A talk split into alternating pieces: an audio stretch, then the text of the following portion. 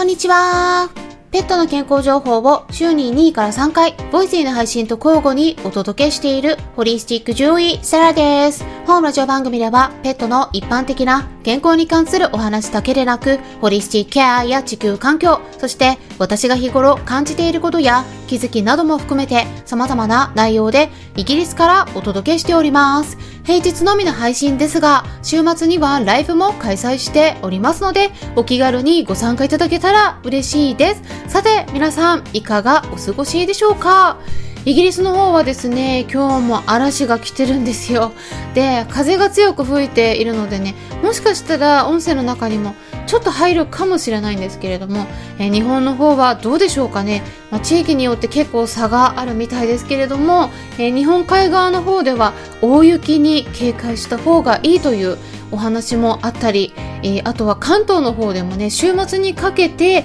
雪が降る予報になってるみたいなんですよね、えー、なのでワンちゃん猫ちゃんなどの動物さんと一緒に暮らしてる方はね、えー、暖かくして気をつけて過ごしていただければなと思うところなんですが今回はですねがんを早く発見するためにやっておいた方がいいこと、まポイントについてねお話ししていきたいと思います。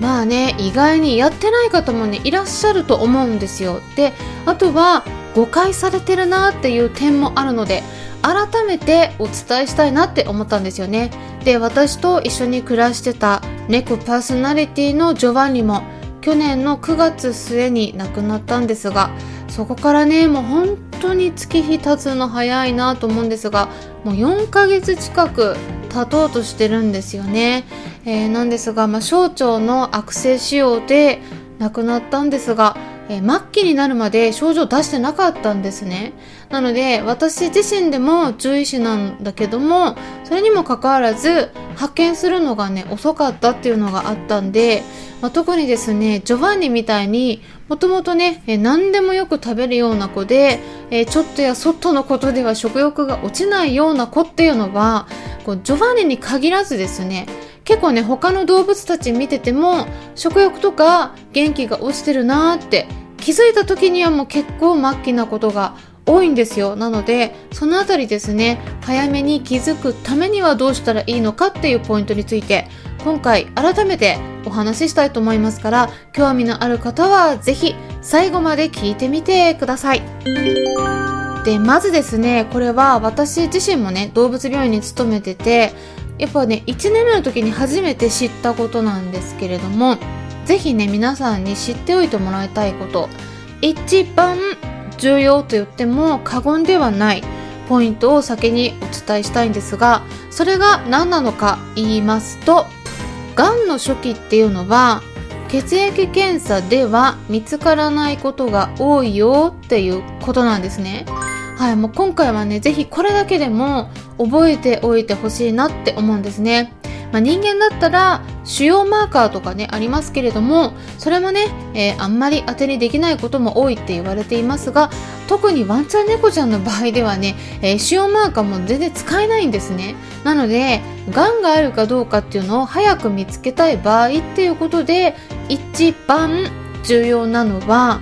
画像検査なんです。えつまりですね年齢が上がってきてるからこうなんか病気ではないかなっていうことでね定期的に血液検査してる方いらっしゃると思うんですが、えー、実は血液検査だけでは片手落ちなんですねで、まあ、腎臓病とか、えー、肝臓の問題などを早く見つけるにはいいんですけれどもでも特にがんとかリンパ腫とかそういうのを早く見つけるためには全然血液検査役に立たないこと多いので、えー、ぜひね、えー、それ知っておいてもらえたらなって思うんですね。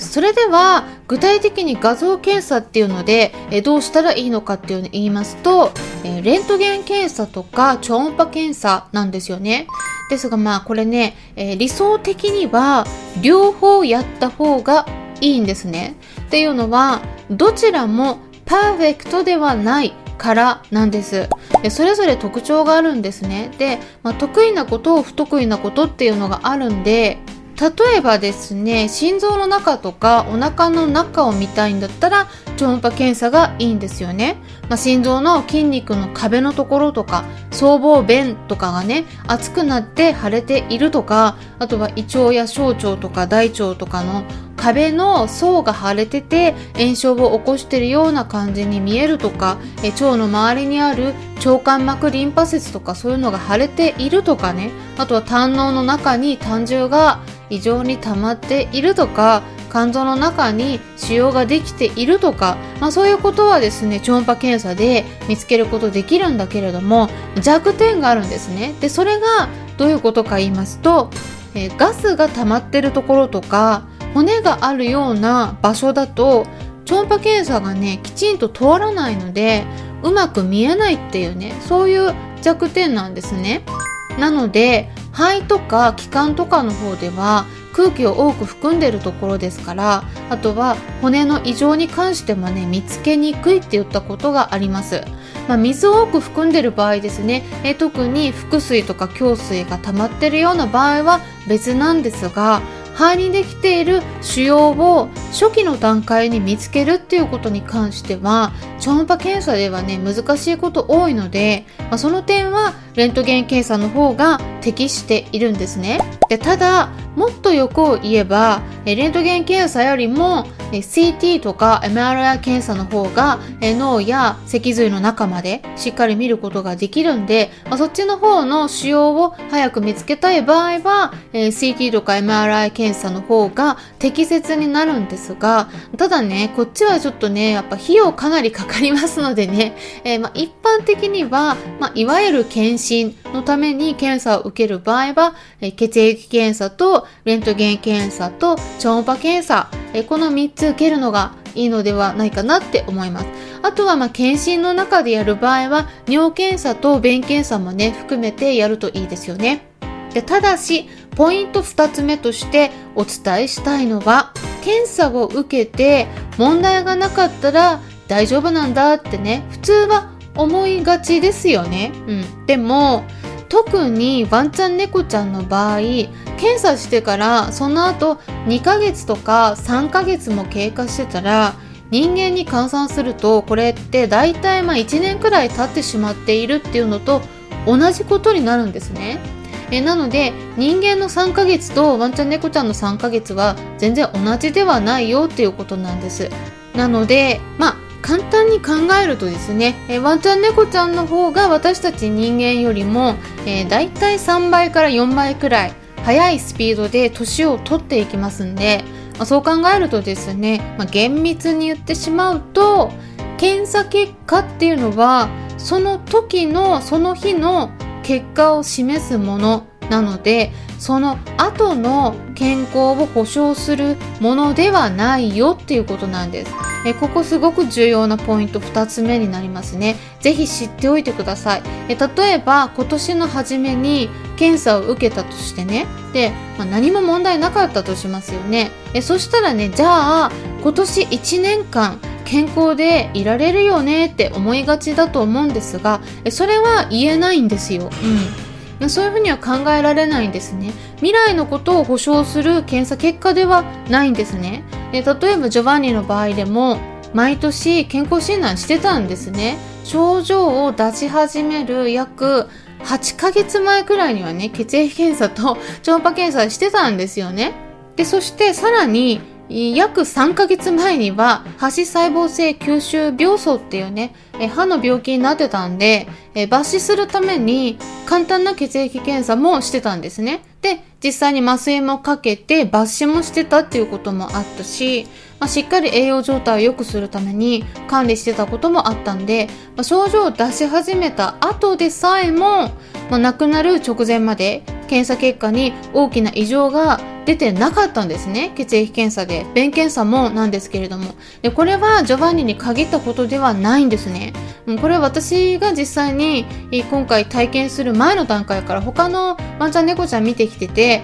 感じてたことなんで皆さんにも本当にいつもお伝えしてたことなんですがえ大体他のワンちゃん猫ちゃんなどの動物さん見てても同じように検査した数週間後とかね1ヶ月後であっても発症した例とかあるんですよ。でそういう話聞いてるんで、まあ、検査結果でね問題がなかったっていうことは今の時点での結果なんですね。なのでその後の未来もずっと1年とかねなんかいい健康状態が続くって思いがちなんですがそういう保証はないんだよっていうことをぜひ覚えておいてもらえたらなって思います。なので例えばですね何か症状が出ててねで検査した方がいいよって獣医さんから勧められた時にあでももうなんか1週間前とか2週間前に検査しましたよねっていうふうに思ったとしてもねでも獣医師側からするといや1週間前の結果と今の状態違うからっていう話なんですね。症状が出てるんだったら1週間前とか2週間前に検査してそこで問題がなかったとしてもこれ1日2日とか経てば極端な話急性腎不全とかあるんですよ。急性の場合特にですね。ですから1日2日でも検査結果ガラって変わったりすることよくあるんでまあ特にね症状が実際に出てて獣医さんから検査勧められた場合はねできるだけそれを受けた方がいいと思います。その時に1週間前にやったからとか直前にもすでにやってて問題なかったからっていう理由でえー、検査を受けるのを控えるっていうことはしない方がいいかなって思うんですね。であとはまあ定期的に検査していくっていうことですね。これもまあ健康管理をしていく上ではとても重要ですね。何も症状が出ていないとしてもね、特にセニアになってる場合ですね。で、やっぱりですね、私自身もジョバニが亡くなった時にほんとつくづく感じたんだけれども、まあいつもお伝えしてるようにワンちゃん猫ちゃんはねお腹が痛いとか食べた後に胃がもたれるとか気持ち悪いとか何かあったとしても言葉に出して言うことができないんですよね。でそこで実際に何かを吐き出すっていうことがあれば飼い主さん気づくけれどもそういう症状が出てない段階ではなんか気持ち悪いとかっていうことに関しては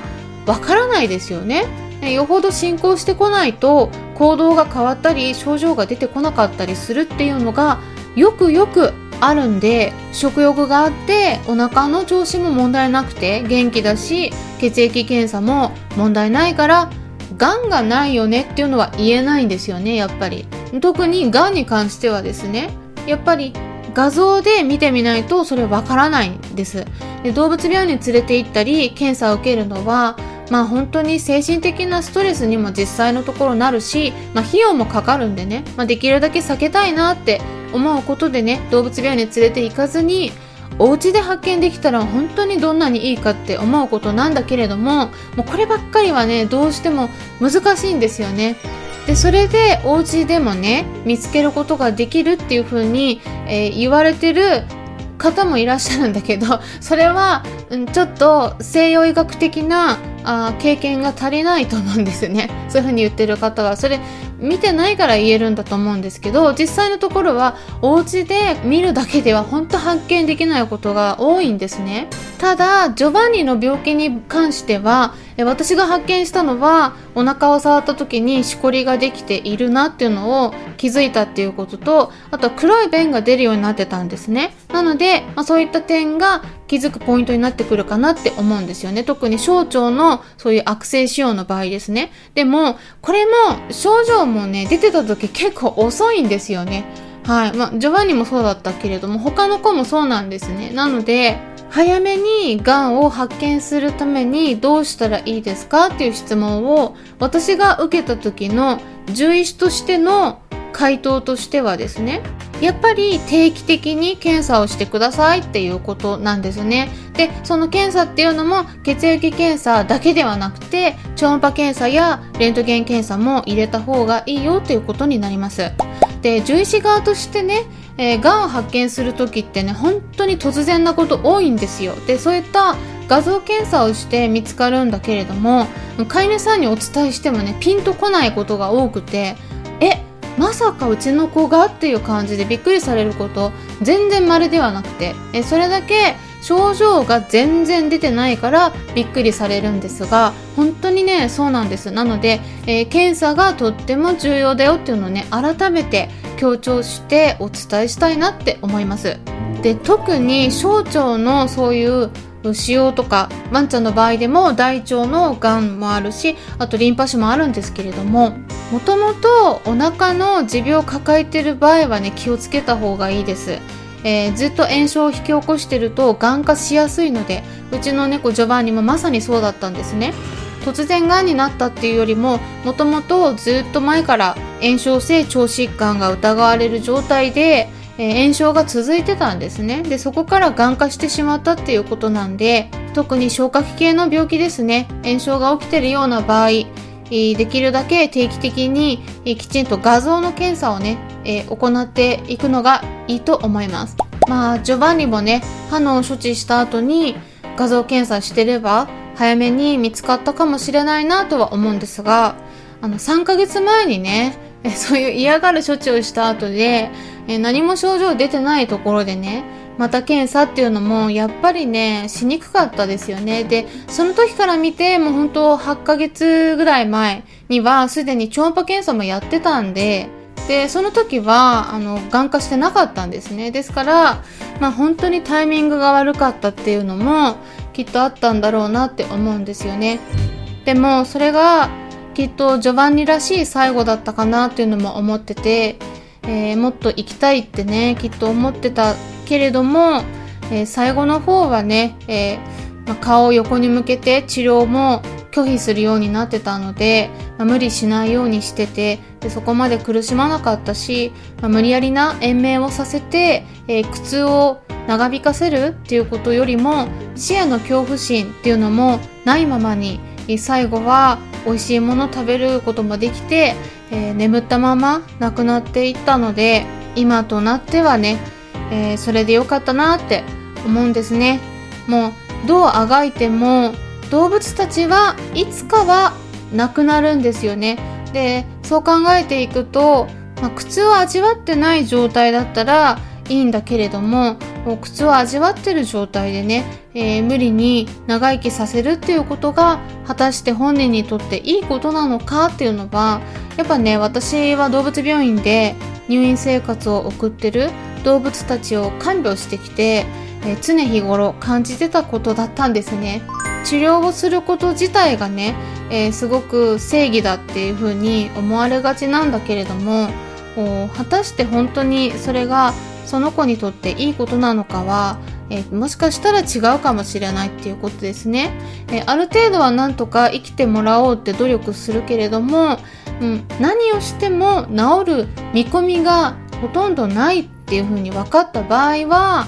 それを受け入れて終末期の緩和ケアに努める。でそして最後亡くなるまで、えー、時間を大切にできるだけ楽しいことをたくさん増やして、え苦痛を減らすっていうそういう方法もあるんだよっていうことを、えジョバンニが身をもって皆さんにも示してくれたのではないかなって思っているんですね。えもしも今回の音声初めて聞いたっていう方いらっしゃったら、え去年の8月から9月にかけて、え2023年ですけれどもたくさんジョバンニの病気やがんの向き合い方とか闘病生活についてお話ししてたので、え過去の配信も合わせて聞いてみていただければなって思いますライブの方でもね、えジョバンニもえ声を出して参加してくれてたので、えそういった様子も聞くことができると思います。ということで、今回の話も参考になれば嬉しいですし、参考になったという方は、よろしければいいねボタンのクリックとか、フォローもしてくださるととっても励みになります。そしてですね、今週末といってももうすぐなんですけれども、1月26日金曜日の夜9時からインスタグラムの方でコラボライブを開催します。はい。はい、ということで、アトピールームのかよさんとなんですが、え以前ね、ワンちゃんと一緒に暮らしていた方なんですね。で、私たち人間とペットの防災っていうことで、えどういうふうに具体的に対策してるのか、え皆さんも一緒にね、考えてどうやったらいいのかっていうお話をね、していければなって考えておりますので、えお気軽に興味のある方は参加していただければなと思います。そしてですね、えー、その後、2月、来月になるんですが、2月2日土曜日の夜8時からはスタンデー FM のメンバーさん限定のリスナー交流会を開催します。はい。はい、ということで、こちらでは、 Zoom の方になるんですね。で、顔出しできる方は顔出しで、私は顔出しですけれど、顔出ししたくない方は隠していただいて OK ですから、そして声出せる方は声だけでもいいですし、あとはチャット欄からでもやり取りできますので、えいろんな形で、えお気軽にどんな方法でもいいですのでね、え参加して皆さんと交流を取れればなって思っておりますので、詳細については概要欄のところに記載してありますので、興味のある方はぜひそちらチェックしてってください。あなたのご参加をお待ちしております。それでは、また、お会いしましょううちの猫カンパネーラだね。わかってるね。グッポイだね。ホリスティック上位？サラでした。あくびしたね